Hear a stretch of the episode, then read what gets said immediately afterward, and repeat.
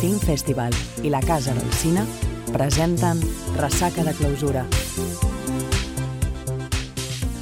Hola, soy David Kumada y esto es Resaca de Clausura, un podcast dedicado a los principales festivales de cine y series que forman parte del Cataluña Film Festival. Antes de comenzar y de presentaros a mis compañeros, me gustaría agradecer muy especialmente a la Escuela La Casa del Cine y a Marc Canet, su directora, que nos haya cedido un espacio, esta habitación tan acogedora en su casa. Y ahora ya sí, os voy a presentar a mis queridos compañeros de hoy. Empezamos por Claudia Guillem. ¿Qué tal, Claudia? ¿Cómo estamos? Muy contenta. Claudia escribe, si no me equivoco, es colaboradora en Industrias del Cine. Sí. Muy bien. Nos acompaña también Hugo Morales. ¿Qué tal, Hugo? Muy ¿Cómo buenas, estamos? David. Muchas gracias por invitarme al estreno. Muchas gracias a ti por haber venido. Hugo es colaborador de Miradas de Cine. Sí. Muy bien. A mi derecha tengo a Laia Gabriel. ¿Qué tal, Laia? ¿Cómo estamos? Hola, muy buenas. Pues muy contenta de estar aquí. ¿Muy resacosa o no está resacosa? Estoy bastante resacosa, la verdad. Bueno, luego nos explicas de qué está resacosa. ¿Qué tal? ¿Cómo estamos, Andrea? Ay, Andrea, perdón, me había olvidado tu apellido. Andrea Paz, con un apellido tan bonito y tan pacífico. Dime, Andrea, ¿cómo Hola, estamos? Muy bien, la verdad, bueno, muy nerviosa, pero bien. Hoy me has comentado que hoy justo se publica tu primer artículo. ¿Dónde era? En, en cronocine.com. Muy bien, pues ya te leeremos a ver qué tal. Gracias. Pues bueno, ahora ya que os he presentado a mis compañeros, vamos a, a empezar el primer podcast. Que en este caso el festival que vamos a tratar es Serializados. Que yo me estaba planteando, y seguramente durante el programa lo diré más de una vez, en decir a sus directores que lo cambiasen por serializados. Porque incluso uno de sus directores, eh, Betu. eh, no Sí, recuerdo Betu Martínez, creo. Betu Martínez comentaba precisamente cuando hicieron la presentación en el showcase que había muchísima gente que, llamaba, que les llamaba serializados. Entonces desde aquí le pido perdón si suelto serializados más de una vez, uno de mis compañeros también lo hacen. Y les felicito po- por, el festival, porque era su sexta edición. Y este año la verdad es que, eh, aparte de la programación, han conseguido algo tan importante como traspasar fronteras e irse a Madrid a realizarlo también en Madrid. Y bueno, y ahora pues vamos a entrar directos a la materia y a ver a mis compañeros qué les ha parecido este festival, cómo lo han vivido, cómo lo han disfrutado o cómo lo han sufrido. Y, y bueno, vamos, adelante.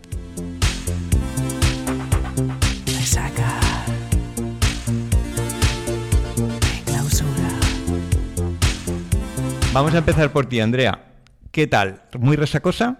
Bueno, la verdad es que sí, porque ha sido bastante eh, interesante.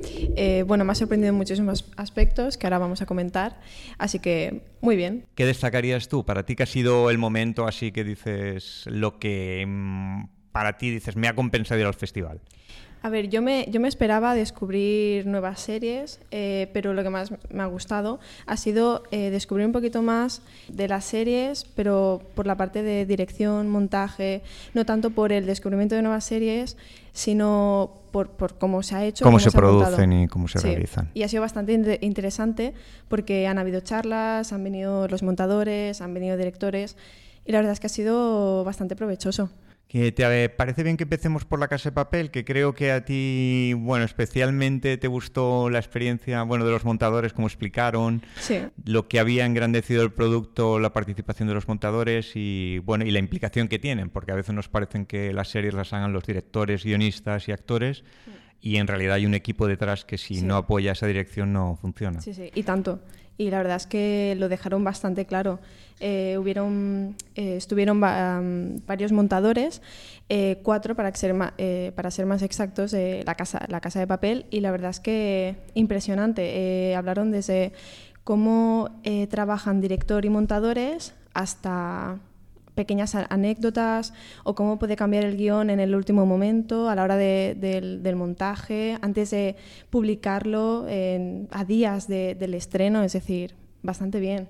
Y muchos secretos y, bueno, secretos. Qu- Quiere decir que en, en pantalla no se ven. Tú como espectador piensas, Buah, este montaje o esta idea la tiene el director y no.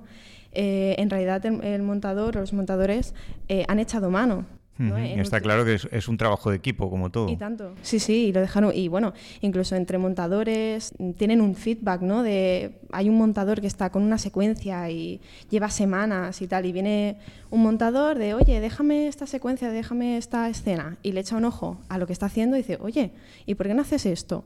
Y hay un, no sé, una retroalimentación que. Y, claro. y el tema musical, me comentabas también antes que, que el tema musical también, eh, la elección es por parte de los montadores, que no es una elección del director ni de ni guionistas. No, no, para nada. Eh, hablaron de- del tema de la música y comentaron que, yo qué sé, el montaje puede suponer el 20% y la elección de la música un 80%. Curioso. Sí, sí, y se pueden pasar horas y tienen listas de reproducción y, y, bueno, tienen muchísimo material. Eh, e incluso pueden tener en la cabeza una sintonía, una música o lo que sea y se pueden tirar muchísimo tiempo buscando la canción perfecta para ese momento de- de- de- del capítulo de la serie. de la Un trabajo de, si no es impolíticamente correcto, un trabajo de chinos.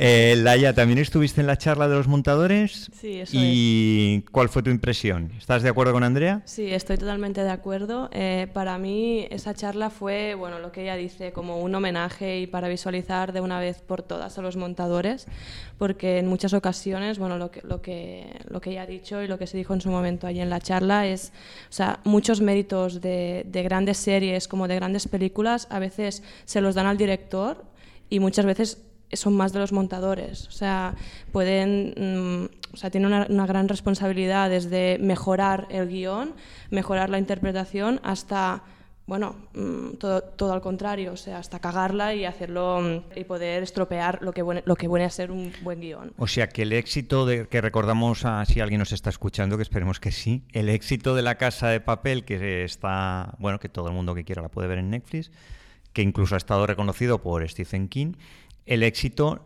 se debe también al trabajo de estos anónimos, entre comillas, de cara al gran público. Yo creo que sí. Yo creo que en gran parte el éxito de la Casa de Papel es por el ritmo que, que supone tal y como está montada.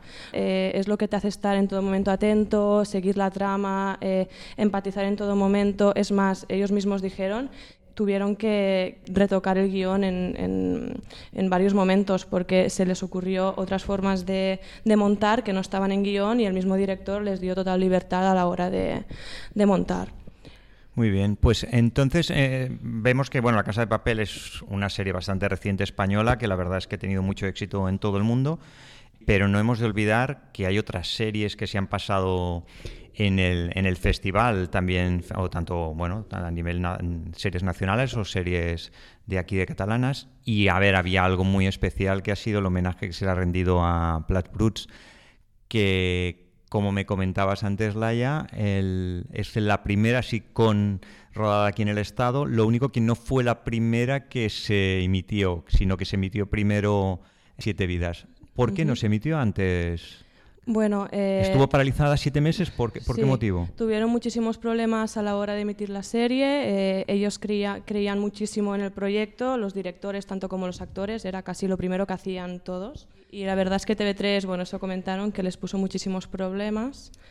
Pero al final, gracias, bueno, ellos siempre dicen que fue gracias al Terrat, con Andreu Buenafuente, quien los impulsó y finalmente pudieron estrenar esta famosa sitcom catalana. Eh, Claudia, ¿qué capítulo, que tú también estuviste eh, en, el- en este homenaje, qué capítulo fue el que se pasó para conmemorar? El, creo que fue el del tanga. ¿Tú crees que es representativo de la serie? O... El capítulo se llama ya el del tanga, ¿no? ¿Se llama el del tanga? No, sabemos. ¿cuál es el capítulo? Sé que El- pasa en la playa. No lo sabemos, Team es el del Ritma, tanga. Team Ritma. Ah, Team Rigma, vale, que es musical, ¿no? Es un capítulo musical. Sí, siempre empezaban con Tink, alguna cosa, no tengo algo. Y en este caso, bueno, para muchos quizá no es el mejor, pero sí que es el quizá el que más recordamos por las canciones, ¿no? Como la de López y el, el compañero de la radio, que, bueno, es bastante divertido. La verdad que la charla estaba llenísima eh, y se notaba que había mucho, eh, era un momento fan, mucha gente joven que, que en su adolescencia quizás, bueno, que vi- vieron la serie. Bueno, la serie, po- de hecho, se ha pasado 12 veces, 12 veces, en, sí, en- sí, por sí, televisión. O sea, que creo que es de esas series, como puede pasar en televisión española con Verano Azul, es de esas series que ha cogido a varias generaciones. Y supongo que Plats Bruts ha pasado un poquito lo mismo. que todos hemos tenido la oportunidad de verla y disfrutarla. Y bueno, eh, pasaron el capítulo, después eh, llegaron eh, dos guionistas, el director, que durante unas temporadas, y la actriz eh, Mónica Glangel, que hacía de Emma. Eh, sí que es verdad que al principio quizás echamos de menos ¿no? a Joel Joan o Sí. a Jordi Sánchez, pero después... No, la verdad que fue súper entretenido y muy divertido. Sí, todos se nota que se quieren mucho y que han- vivieron, bueno, lo que fueron setenta y pico capítulos, ¿no? Todos juntos. Sí, sí. Y comentaban que, que el- el- eh, bueno, los, los primeros guiones estuvieron como encerrados en un cajón hasta que alguien decidió que, que sí que valían la pena, pero que una persona les puso muchísimas trabas. Ujú, ujú. Y bueno, la gente no paraba de preguntar. eh, O sea que a veces muy entusiastas. Por- pues esto es eh, a veces es difícil, porque a veces hay charlas en que no levanta nadie la mano. No, y además que ellos también daban mucho pie y contaban, no, o sea, no tenían miedo a contar nada de nada de Sin nada. pelos en la Sin lengua. pelos en la lengua total. Bueno, pues tenemos otras dos series que hemos comentado antes que vamos a hablar de ellas. Tenemos el More View o tenemos también Molestias. ¿Por cuál os apetece empezar? Hugo, ¿empezamos por Molestias? Mm, No, mejor por el Morbiu. Vale, pues empezamos con el Morbio. El Morbio es un proyecto que nace de la Pompeu, si no Sí. recuerdo malamente. Sí, eh, cuatro, o unos cinco, estudiantes. cuatro o cinco estudiantes. Eh, lo hicieron hace cuatro años, crearon el capítulo piloto que dura media hora, ganaron el primero, bueno, el eh, no, no lo hemos dicho, pero el festival organiza un certamen que es el show- eh, Showcase, que presentan proyectos de series. Y ellos ganaron el, primer, el del primer año, que si no recuerdo mal fue en el 14, en el 2014. Ganaron la primera edición, después ganaron también un premio Ondas y finalmente han conseguido que BTV les produzca la serie. Y entonces tuvimos oportunidad de ver el primer capítulo. Bueno, recordar que el de hace cuatro años está en YouTube, pero ahora lo han hecho ¿no? con más presupuesto. Ahora lo han hecho con el presupuesto de BTV, con los mismos actores, la mismo... ¿Qué te parece, Hugo, la serie? Bueno, El yo- concepto de serie. Después El hablaremos de, de la diferencia entre la de- primera y la se- o sea, el capítulo original y el que sea el que se presentó en el festival, pero el concepto de serie, ¿qué te parece? A menos a mí me parece, eh, en comparación con el resto que hemos podido ver de las series nacionales o catalanas, que es la propuesta, a menos a mí, que más me interesa por mm, ser la más, a lo mejor, arriesgada. Mm, metiéndome ya en tema de spoilers, casi diría que mm, el asesinato con la nata montada... mm, Bueno, es un spoiler que un creo spoiler, que, que está, que está en la sinopsis. no es un spoiler, pues me parece mm, una escena mm, de todas las que he visto de las series catalanas, la que más voy a recordar. Ya me pasó con el piloto inicial, igualmente con la, con la nueva versión. Y a lo mejor visualmente y por estructura es la que también me parece más arriesgada. Explicamos un poquito el argumento, Olaya, por favor. Bueno, se trata de, de un joven, Ladger, eh, que es de pueblo. Eh, a diferencia de muchas otras series o películas que salen, que salen de, de, bueno, de universidad, yo creo que esta es distinta porque habla de una clase social totalmente distinta. Es como. Bueno, Es una- un nini, ¿no? De es hecho, un nini eh, que vive con su padre en un pueblo muy pequeño y bueno, él todo el rato está como, ¿cómo lo diría? Eh, Bueno, es una molestia. es una él. molestia él, la- sí, sí. Y la verdad es que el actor lo hace súper bien. Bueno, la, la cosa es que vive con su padre y con su hermano y eh, todos lo odian. Incluso el, el mismo público cuando lo ve lo, lo odia por cómo se comporta. Es súper disgusting, no sé. en- Y hasta que al final, bueno, un día su padre, ¿no? Sí, el, el padre ya sueña con matarlo. Ya sueña con matarlo hasta que un día el, el chico, bueno, Ladger es como le encanta la nata montada y harto de todo, su padre pues lo termina matando, con, asfixiándolo con, con nata montada. Pues es un principio de serie brutal. O sea, yo. Es un sí, súper original. Y bueno, entonces no sé si desvelar un poco qué pasa más. ya. Yo creo que no, lo dejaría ahí porque es una serie que en breve estrenará BTV y yo creo que lo a partir sería- del título ya pueden Claro. deducir un poco lo que Ya- pasa. A partir del título ya podemos deducir, sí. Y entonces nos quedaría hablar de las molestias de Ruye Comas, que a mí la verdad es que me parece un producto muy interesante. Me parece una idea muy interesante. El concepto de media hora, que él, era una de las cosas que... Porque él estuvo en la charla junto con, junto con tres actores. Y el concepto de la serie, que él tenía claro que quería que fuese de media hora, que hablase de cosas pequeñas pero que se pueden universalizar porque nos pueden tocar un poquito a todos. A mí el concepto de serie me gusta mucho, pero sé que alguno de vosotros tenéis la sensación de que no llega, no llega a buen puerto, que puede ser que la idea y el concepto está bien, pero hay algo que os falla. Me gustaría saber qué es lo que qué, es lo que os falla, porque sí que es verdad que quizá la interpretación de los actores hay momentos que parece poco natural y un poco desfasada, pero por lo que hablaron en la charla que era el tono precisamente que querían. Entonces, ¿por qué sé que a alguno de vosotros nos convence? No sé quién quiere abrir fuego. ¿Por qué no te acaba de convencer la serie? ¿Quién quiere abrir fuego? ¿Nadie quiere abrir fuego? Bueno, no sí, Claudia habla fuego. Dime, no, Claudia. O sea, es lo que tú dices, ¿no? Parece que lo que el director quiere se cumple, se realiza, pero nos preguntamos si eso al público llega realmente a, ¿no? a interesar hasta el punto de vista de seguir la serie. Sí, eso, eso, ahí sí que te doy la razón. Quiero decir, sí, yo, sí. yo, veo un capítulo y me, me, interesa cómo está construido, me interesa el personaje, pero pienso, ¿vería otro capítulo? Mm, sí que es verdad que, que, no lo sé. Y está no. claro que las dudas existencialistas eh, nos interesan. Sí, pero... pero... es verdad que a lo mejor sí que es un poco un capítulo con poco enganche. O sea, sí que es una serie que, que puedes prescindir puedes prescindir. Alejada de todo realismo y eso, actores que parece que no están dirigidos, que, que, es la intención quizás, pero no nos acaba de... Sí, por lo que contaron no había ensayos, los actores querían que hubiese ensayos, el director los prefiere más frescos y sin ensayos. Además explicaron, bueno, la, intimidad, bueno, la intimidad no, porque lo explicaron, que se rueda en casa, en casa de ellos, que, o sea, es una serie hecha entre amigos, es un producto hecho entre amigos. Yo creo que, bueno, no sé, no sé qué, qué opinas, Laia, pero yo creo que cuando los oyes hablar a ellos, eh, la serie aún te gusta, o sea, a mí porque me hace gracia y, y te gusta más la serie cuando los, porque entiendes la intención de ellos. Claro, es que yo creo que es una serie realmente es auténtica y es original porque al final son un grupo de amigos que son actores y yo la verdad que, o sea, me gusta mucho todos por separado. He visto cosas de cada uno de ellos y creo que son muy buenos actores. La idea creo que tiene fuerza porque tal y como la presentan, al final hablan pues de todo, bueno, tiene hasta un punto existencialista, de la crisis de los treinta y pico con hijos que creo que mucha gente se puede sentir identificado pero a la vez, o sea, es de esas series que me encantaría que me gustasen, pero no me gustan. O sea, lo siento, pero es así. Y hablando, bueno, estamos hablando de los actores y actores, pero no estamos diciendo exactamente qué actores son y algunos la verdad es que son bastante conocidos. Tenemos a Roger Coma, que es el propio director y guionista. Tenemos a David Bergae, también tenemos a Malgadida Grimal y bueno, ahí en algún episodio aparece David Selvas, Josep Julien, o sea que la verdad es que, que es un plantel interesante. Y la idea de que los capítulos sean autoconclusivos también creo que no ayuda, es verdad que no ayuda a enganchar de la serie, pero también le da una cierta frescura y lo diferencia del resto de las series en las que la trama, la trama, la trama, la trama es lo que se usa para enganchar al público. Bueno, hay gente que lo ha comparado con, con, con, Woody Allen, el estilo de escribir, yo creo que está bastante alejado de él y que quizá el que Roger Coma me convence más como actor, ¿no? Que como creador. El, el referente que Roger Coma explicó que el referente que tenía era The Office. Resaca. Clausura.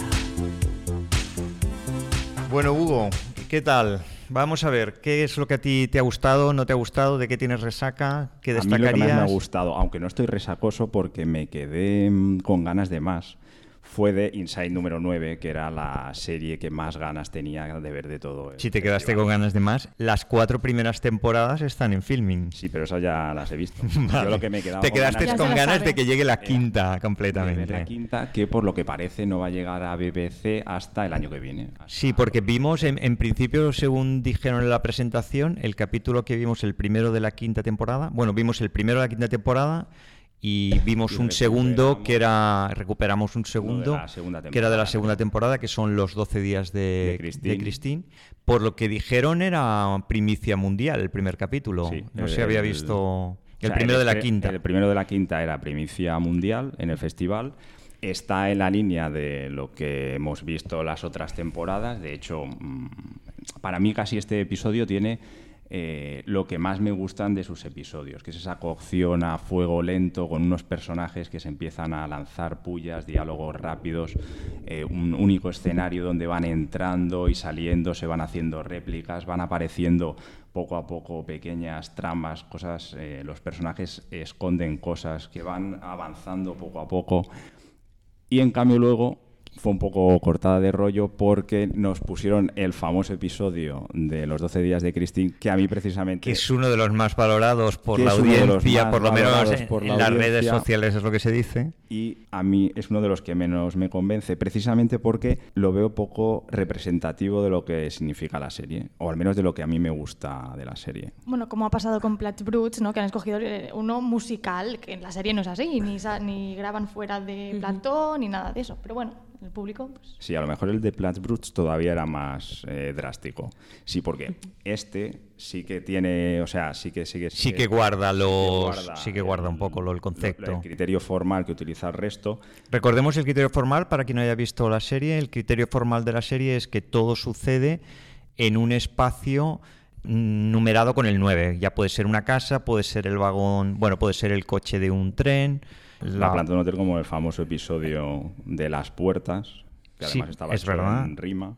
Y, es, y ese es el punto de partida. Y después son, bueno, son también episodios autoconclusivos y los actores básicamente parece casi como una compañía de teatro porque siempre están más o menos los mismos actores, aunque lleguen otros actores diferentes, y barajan diferentes situaciones y se marcan retos.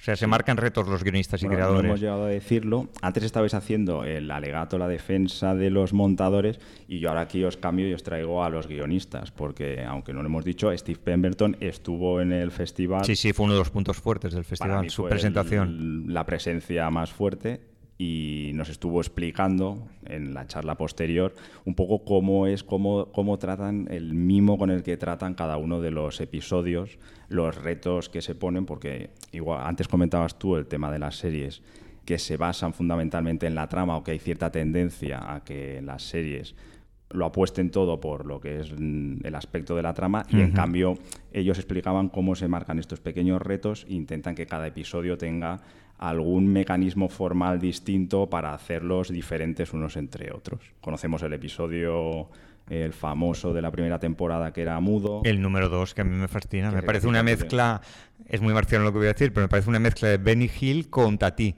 o sea, es una mezcla así y es un episodio que me fascina y fue precisamente el que me enganchó, porque a mí el primero me resultó muy interesante porque sucedía todo en la habitación, por los movimientos de personajes, por las subtramas ahí oscuras que casi no se dicen pero el segundo me pareció... Dime, Claudia. Pero algo que fascina de casi todos los capítulos es que consiguen finales brillantes. O sea, es bastante curioso que, consigas eso después de cinco temporadas. Sí, pero sin jugar tampoco al final efectista, o sea, de que todo esté hecho para el final, porque sí que el final a veces te descoloca, pero durante el proceso también has disfrutado. Mm. No es que son finales trampa de ahora te voy a sorprender. Mm. Te sorprende muchas veces, pero hay potencia. De hecho, en el que más juegan a que el final sea sorprendente sería en el de 12 días de Christine, que es el que tanto gusta. Y a mí precisamente por ese juego de querer guardarte la baza para resolverlo casi todo al final o dar una explicación, es lo que me parece que no es lo representativo. De sí que es verdad que quizá en ese capítulo sí que es verdad que sí que se juegan más a la última carta al final. Igualmente yo estoy esperando ya que salga, que salga la quinta, la quinta, temporada. ¿Os parece entonces, aprovechando esto que hemos una serie británica que, a ver, quieras o no, la BBC tiene una calidad indiscutible y una trayectoria en series también indiscutible. ¿Os parece que hablemos del otro lado del charco? De, por ejemplo, aquí se pasó el primer capítulo de Politician, de, creado por Ryan Murphy. Son series totalmente distintas desde mi punto de vista. Son series mucho más efectistas y normalmente las series americanas tiran mucho más de la trama. Aunque es verdad que en, que en el primer capítulo de Politician la verdad es que a nivel formal es muy vistosa. Quizá en este falla casi más las tramas que no... O sea, están los este efectos, sí que están los giros de guion, pero falla, desde mi punto de vista, falla lo que es la tema. ¿Qué opináis de, de, ese otro tipo de series? Bien se las de Ryan Murphy o cualquier otro tipo de series americanas que, bueno, que estamos hartos de ver que cuelgan en todas las plataformas. A mí es que Ryan Murphy no es que sea santo de mi devoción. Para uno es santo de su devoción. Para mí no. Si de las series muchas veces he hecho en falta un cuidado mayor por los aspectos formales, a lo mejor en Ryan Murphy así me parece que hay demasiado aspecto formal y muy poco fondo. Y en el primer episodio de Politician me pasaría algo así. Entiendo que me la voy a tener que tomar como una comedia, que tampoco va a profundizar mucho en los temas que en un inicio podía parecer que mm, plantea la serie, como lo de mm, que tengo que aparentar ser o qué soy, o si siento o qué debo sentir que a mí casi me hizo pensar, como hablábamos antes, en Westworld, en casi en robots interpretando o pretendiendo ser humanos. Pero claramente... Sí, la verdad es que los personajes, a mí solo he visto el primer episodio, que fue el que nos pasaron, sé que la serie completa está en Netflix, pero me dio la sensación de que eran muy planos los personajes, o sea, que era más importante los, los golpes de efecto que no la psicología de los personajes. Pero, ¿Qué opinas, Laia? No, yo me pregunto si eso en, realidad ya es su, su, intención desde el primer momento, ¿no? Sí, Porque quizá puede ser ese que sea el tono de la serie. El mismo opening, bueno, de la serie ya es como, ya monta el personaje principal como si fuera como un robot, ¿no? Como si fuera, mm, yo creo que ya es intención suya, claro. O sea, la intención precisamente de que la política, o sea, los que son, quieren dedicar a la política son políticas, en realidad son así de plano, sin sentimientos, ¿es un poco esta denuncia? Puede ser una, esta denuncia. Sí, pero... Espera, Hugo, que Claudia quería decir alguna cosa. Que precisamente si nos parecen robots, creo que es por el tema de la política, que muestra muy bien cómo es ser perfecto, que todo sea eh, calculado al milímetro. A mí me convenció mucho. Es curioso porque si, si alguien no la ha visto, estamos diciendo política, pero no nos pensemos que estamos hablando del ala oeste de la Casa Blanca.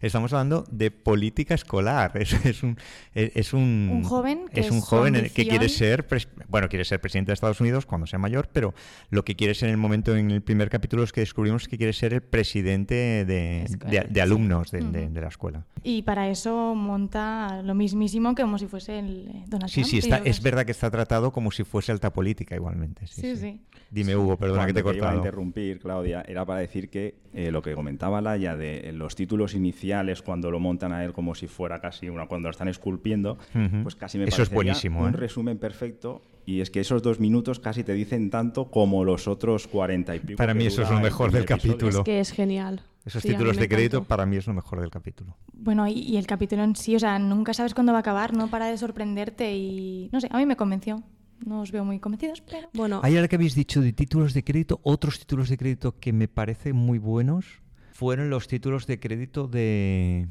de Guess. Yo pienso... ¿Seguro? Yo creo que no, ¿eh? Yo me pensaba que nos estaban poniendo un tráiler cuatro veces seguidas. ¿De cuál eran entonces? Yo pienso en American Horror, que siempre los personalizan y son maravillosos. La jauría era muy Pero si habláis del festival, la jauría. La jauría era, sí, sí, es verdad. Es la jauría. Es que los vi el mismo día y es verdad, es la jauría.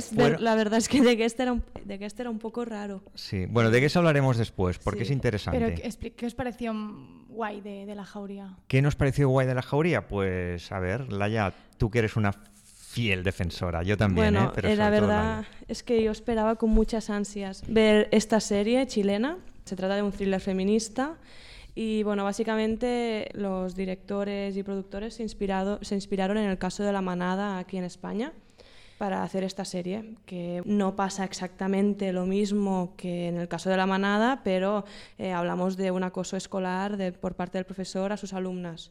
Se trata de, un colegio de, de, clase alta en Chile y bueno, básicamente la serie estudia el movimiento feminista liderado por jóvenes latinoamericanas tanto su fondo como su forma, su ética y su estética.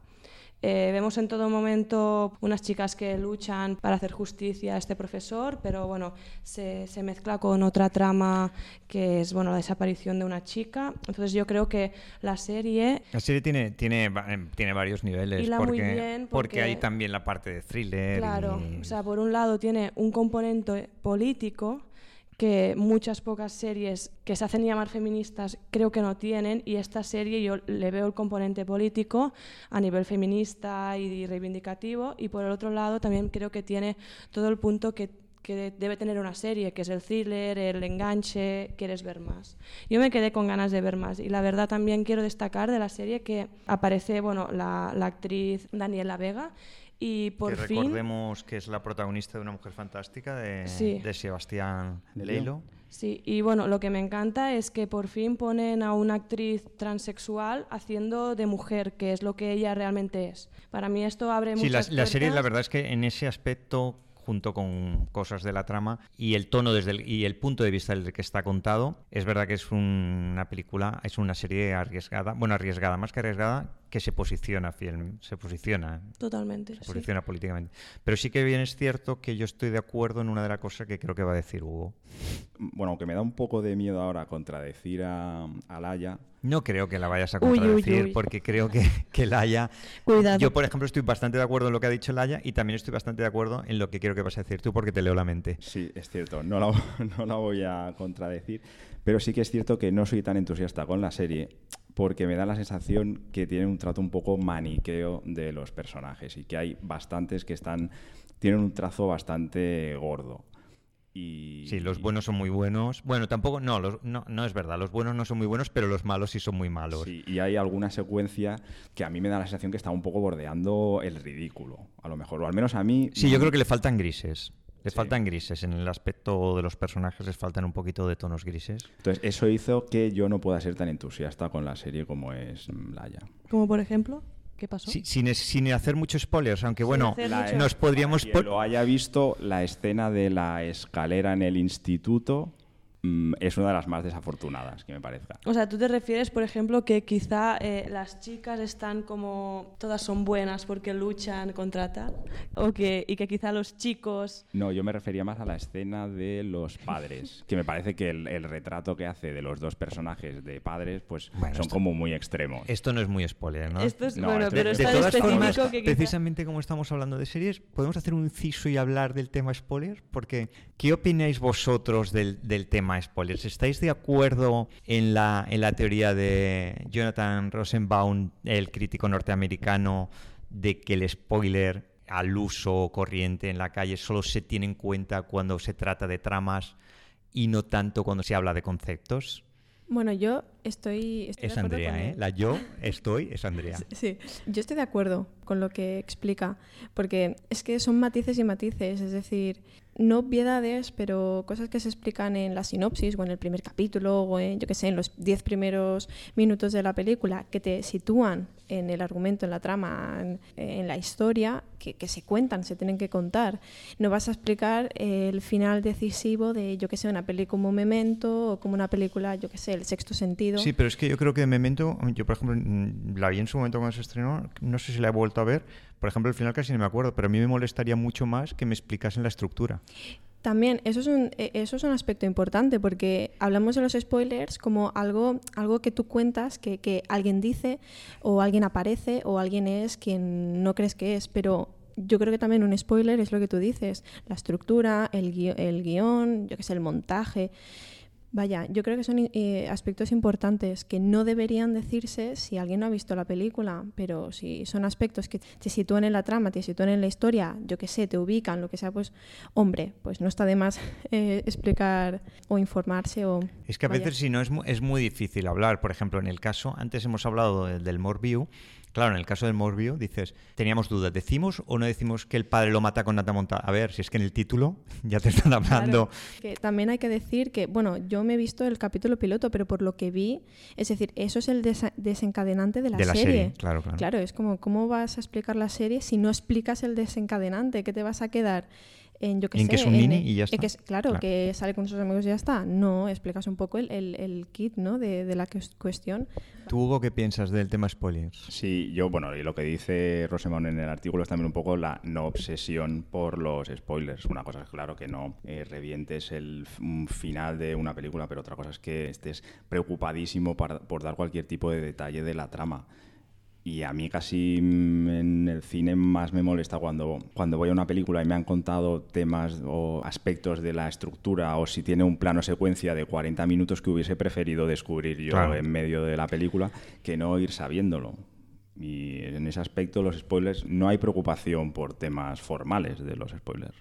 Pero te- debemos tener en cuenta que hoy en día que se crea tantísimo contenido, la gente no puede pretender ir por la vida sin ser spoileada, ¿no? Y más cuando hablamos de series o de películas Claro. de hace tantos años. Es que es imposible. Yo reivindico los spoilers. Tú reivindicas que los hagamos. Algunos sí, claro que sí. Eh, Si no, no, hablaremos, no hablaríamos de nada. Claro, Un spoiler interesante sería el spoiler de si alguien no ha visto, por ejemplo, Perdidos, decir, ahora vamos a hacer un spoiler de Perdidos. Pero nadie puede hacer un spoiler del final de Perdidos porque para eso hay que entenderlo. A raíz de esto, hubo en el festival hubo una sesión con los chicos de Seriefobia y con Berto Romero sobre Perdidos. Eh, Laia, ¿qué te pareció la sesión? Bueno, yo como súper fan y friki de Perdidos, la verdad, a ver, yo ya había escuchado el podcast de Seriefobia y ya sabía que tampoco iban a hablar mucho de la serie en sí, porque en sus podcasts pues se van un poco por las nubes y no sé qué y no terminan mucho hablando de, de lo que vienen a hablar, pero bueno, la verdad es que estuve viendo Berto, pues sí que hablaron bastante de Perdidos y la verdad, bueno, claro, tal y como son ellos, que critican a muerte las series. Pero sigues pues, siendo fan, ¿no? Te da igual a ti. Sigo siendo fan a muerte, claro que sí. Criticaron mucho el final, cosa que a mí me gusta. A ti te A, gusta. a mí me gusta mucho. A mí me gusta de principio a fin. A mí Es- también. es la- eh, para mí es la serie. como un hijito, sí, para sí. mí es la serie. Pues bueno, de para. hecho, bueno, perdona, Laia, quería perdona. decir que, que yo creo que toda esta ola de seriefilia y de miedo a los spoilers y to- todo esto, yo creo que empezó un poco con Perdidos, que yo creo que es como la serie madre que empezó toda esta ola de series y series y medios, miedo a los spoilers, yo creo que empezó un poquito con Perdidos. Sí, yo creo que Perdidos y después Juego de Tronos son los que han También, mantenido este, este, este fervor tan fanático. Han sido. Tampoco hay tantas series que tengan este fervor tan fanático y creo que estas serían de eso. Claudia, ¿qué tal? ¿Qué ha sido lo que más te ha gustado a ti desde el festival? ¿Qué es lo que más has disfrutado? ¿Qué es lo que te interesa de las series? ¿Qué quieres que hablemos? ¿Qué bueno. crees que no hemos hablado y sería interesante? Yo, en este caso no estoy resacosa, me siento muy fresca. Creo que se debe al hecho de que hemos podido ver muchos proyectos y que a, la- a diferencia de una película, ¿no? que es un viaje completo, aquí hemos visto el inicio de las cosas, ¿no? Y en algunas tenemos ganas de seguir, otras no Aquí hemos tanto. ido al aeropuerto, hoy hemos cogido el avión y hemos llegado, Hemos ¿no? llegado y ahora nos falta, ¿no? A ver si continuamos o no. Y bueno, y creo que es la, la gran diferencia de serializados con los demás festivales que seguramente cubriremos en los siguientes podcasts, que vemos el inicio de, de las cosas.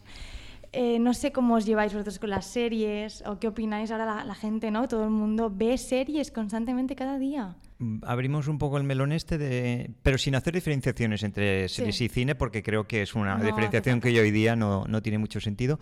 Pero sí, ¿cómo veis est- este boom de las series? ¿Creéis que, que realmente hay un boom de las series o que siempre han habido series y que siempre ha funcionado? ¿O que el hecho de las plataformas, de la aparición de las plataformas y la facilidad para acceder al producto, de poderlo ver, ya no que no te marquen un horario, porque series siempre ha habido, es lo que decimos, pero te marcaban un horario, lo tenías que ver el martes a las 10 de la noche, pero ahora la puedes ver cuando quieras, como si quieres ver los 10 capítulos o 12 seguidos. ¿Cómo veis el boom? Bueno, hay mucha facilidad. Después pensemos que un capítulo que puede durar entre 20 y 60 minutos es mucho más fácil de visualizar. También exige quizás menos... Bueno, la gente puede hacer muchas cosas mientras ve la serie, que más los personajes. No te iba a decir que si hacen muchas cosas no ven la serie. Hugo, me temo que la gente ve muchas cosas con la serie puesta, que es una compañía. Comemos, ¿no? Hacemos realmente vida y después eso, que la serie parece que fideliza más al espectador porque eso, el personaje va evolucionando, va creciendo. Se convierten diferen- en parte de la familia, ¿no? Sí, por eso, ¿no? Parece que la gente quizás está más enganchada. ¿Por eso creéis que enganchan más las series de contramas? Que no, por ejemplo, ¿creéis que Inside número 9 es una serie que puede enganchar? Pero yo, yo no la metería en este saco, es otro tipo de... ¿No? Mm, No, No. mayoritariamente yo creo que no, que no es el perfil de serie. No es la serie de que llegas a casa y dices, me voy a- que estoy deseando ver un capítulo de Inside. Mayoritariamente es otro yo creo público, que yo creo, ¿no? Sí, yo creo que sí. Es que también yo creo que juega un papel importante el tema de productoras, series comerciales, serie, eh, series que venden, series que la industria quiere que veamos, porque esto también es importante. Una tal plataforma te presenta tal serie y te dice día del estreno tal con toda la temporada entera. Claro, después llega pues el día del estreno por la noche y te dice, ¡buah! No sé cuántos millones de espectadores han visto tal serie. Yo veo talento y, veo series muy buenas, pero también he visto esa industrialización y esa comercialidad de, de algunas series que yo creo que la industria nos impone por según qué plataforma. Pero tú crees, Andrea, que también es, se ha convertido un poco en en un hecho social. O sea, así como, como la gente llega y habla en el trabajo del partido de fútbol, llega y, y tienes que haber visto el último capítulo de. Casa de Papel porque si no, no estás al día y eres como un outsider de la sociedad. Totalmente. Bueno, y me aventuraría a, a comentar, bueno, a mencionar alguna serie, por ejemplo, como Juego de Tronos, es decir, son fenómenos y es eso, la serie del momento y también un poco, pues eso, el ambiente social te condiciona. Pero es eso, yo creo que por parte de las industrias ta- también un poco de interés, ¿no? De mírate esta serie o mira, vaya, en parte, ¿eh? que también te digo que, que también digo que hay series como Inside número 9 que es talento, ¿no? Puro y duro, va- vaya, yo, yo lo veo así. ¿Me miras? Sí, te Eh, miro, Hugo, porque quiero, mi- quiero saber tu opinión. Mi fervor por las series es moderado. No soy un consumidor. Bueno, moderadamente es como dicen precisamente serializados el festival.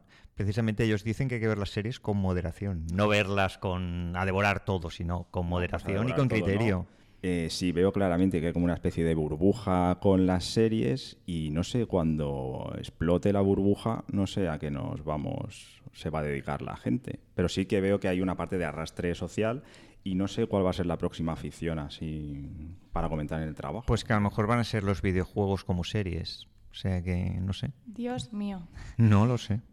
¿Tú qué opinas, Laia? Yo opino que creo que depende mucho en, el objetivo que te pones a ver una, una serie. O sea, el objetivo que tienes a la hora de, de ponerte a ver una serie. Hay como dos públicos muy distintos. Los que miran la serie para distraerse y no pensar en nada, que llegan de su, de su trabajo y quieren olvidarse de todo y, y ponerse a mirar una serie, serie mientras hacen otras cosas o lo que sea, y otros que buscan pues otro tipo de aportación, pues más a nivel estético, de guion, eh, algo más artístico más eh, menos comercial. Entonces yo creo que la masa eh, que engancha son sin duda, como ha dicho Andrea, pues esas series más comerciales que, que te ves cinco capítulos y te enganchan y quieres ver Bueno, más y porque más. acaban en punto álgido precisamente y quieres ver el siguiente para ver dónde desenlaza ese punto, ese giro, ese punto. Por ejemplo, con Inside, con Inside número 9, no sé si pasa eso, ¿sabes? No sé, son tan intensos los capítulos que no sé yo si te puedes ver ocho seguidos, ¿sabes? No los digieres igual, yo creo. Claro. Como No, no Black. Mirror. O Black Mirror, Claro. claro. Pero bueno, al seguir una misma temática, no ya sabes lo que vas a ver, no, no te vas. Bueno, más o menos. Yo me gustaría que destacar una de las cosas importantes a mí para el festival, que antes ya lo he comentado, es el showcase que organizan, que es, bueno, es una especie de concurso que hay dos premios. Hay un premio que es el premio del público, que eran los que estábamos en la sala, que al final de la proyección, en este caso había seis proyectos, al final de la proyección se vota y el premio del público son 300 euros para la serie. Y después está un premio que lo da un jurado, que es de 600 euros, que se entrega en el Festival Zoom de Igualada, que es, bueno, es un festival de series y televisión, el más antiguo de España.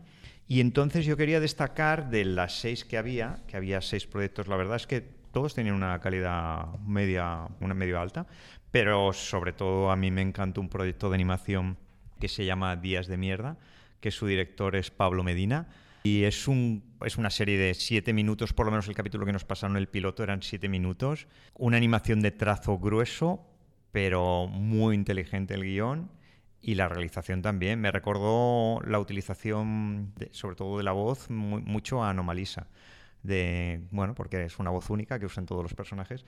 Y es una serie que creo que se puede ver en BTV. De hecho, salió el logo y creo que se estrenó el día 15 o el día 20 se estrenó en BTV y yo creo que es interesante. Como ninguno de vosotros estaba en el showcase, yo recomiendo que busquéis en BTV Días de Mierda porque la verdad es que es un concepto muy... Me acordaré del título. De Sí, el título a mí es me fácil inspira acordarte. ganas de verlo, tío. Pues la Un verdad día es de mierda, ver días de mierda. Y aparte son ser. siete minutitos que dices, lo ves, ya está, siete minutitos y no sé, y son intensos. Qué bien. Bueno, y ahora ya que es- nos vamos a despedir, pero no quiero que nos vayamos sin que cada uno de vosotros me digáis qué serie de las que han pasado por el festival estáis dispuestos a seguir y os apetece realmente seguir. ¿Puedes empezar tú, Laia, por favor?